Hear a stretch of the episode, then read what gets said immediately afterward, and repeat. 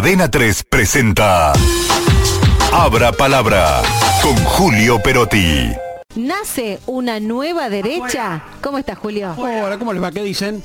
Sí, efectivamente es una pregunta que está recorriendo el firmamento de la política argentina, ¿no? Eh, más allá de las definiciones precisas que ofrece la politología, en nuestro imaginario la política opera bajo dos etiquetas, derecha e izquierda.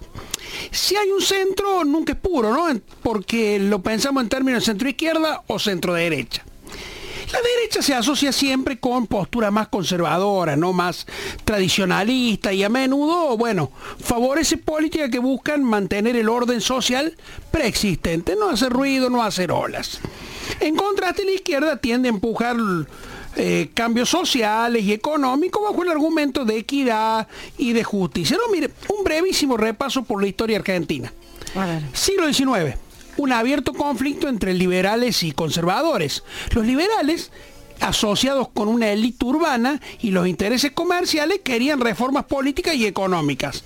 Los conservadores, más ligados a la iglesia y a la élite terrateniente, buscaban mantener la influencia del catolicismo y preservar la estructura social existente.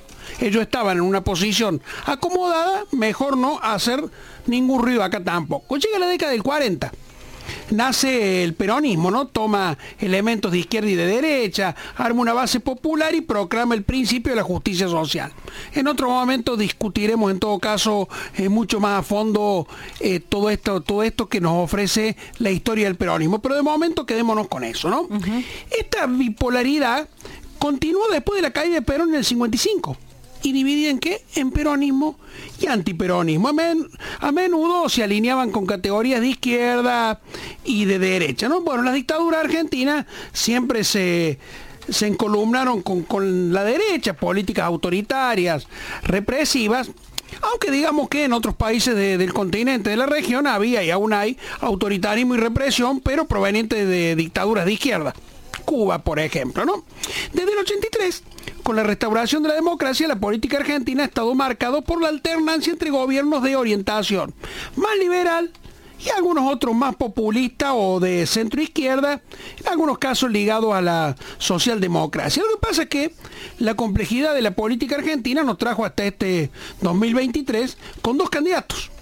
Uno que podríamos citar al centro del peronismo como Sergio Más, un hombre que viene, ya lo hemos dicho en muchas oportunidades, de la vieja Unión de Centro Democrático, la vieja UCD, liberal, y otro a una derecha con muy baja organicidad, pero derecha, derecha, como Javier Milei. Lo interesante es observar el crecimiento de Milei a partir de sectores como la juventud, que raramente se ubicaron y se ubicarían en la derecha según la concepción tradicional, ¿no? Por aquello que de jóvenes todos somos incendiarios y de viejos nos convertimos en, en bomberos, ¿no?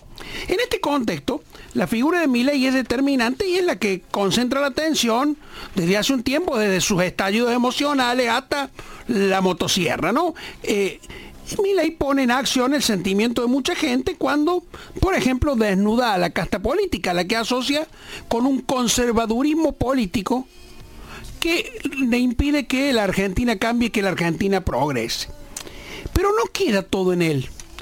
Eh, hay que sumar el papel que está jugando cada vez más fuerte la candidata vicepresidenta Victoria Villarruel, muy, muy potente como baluarte de esa derecha. ¿no? Lo demostró el miércoles por, por la noche en el debate con su contrincante Agustín Rossi, el compañero de fórmula de masa.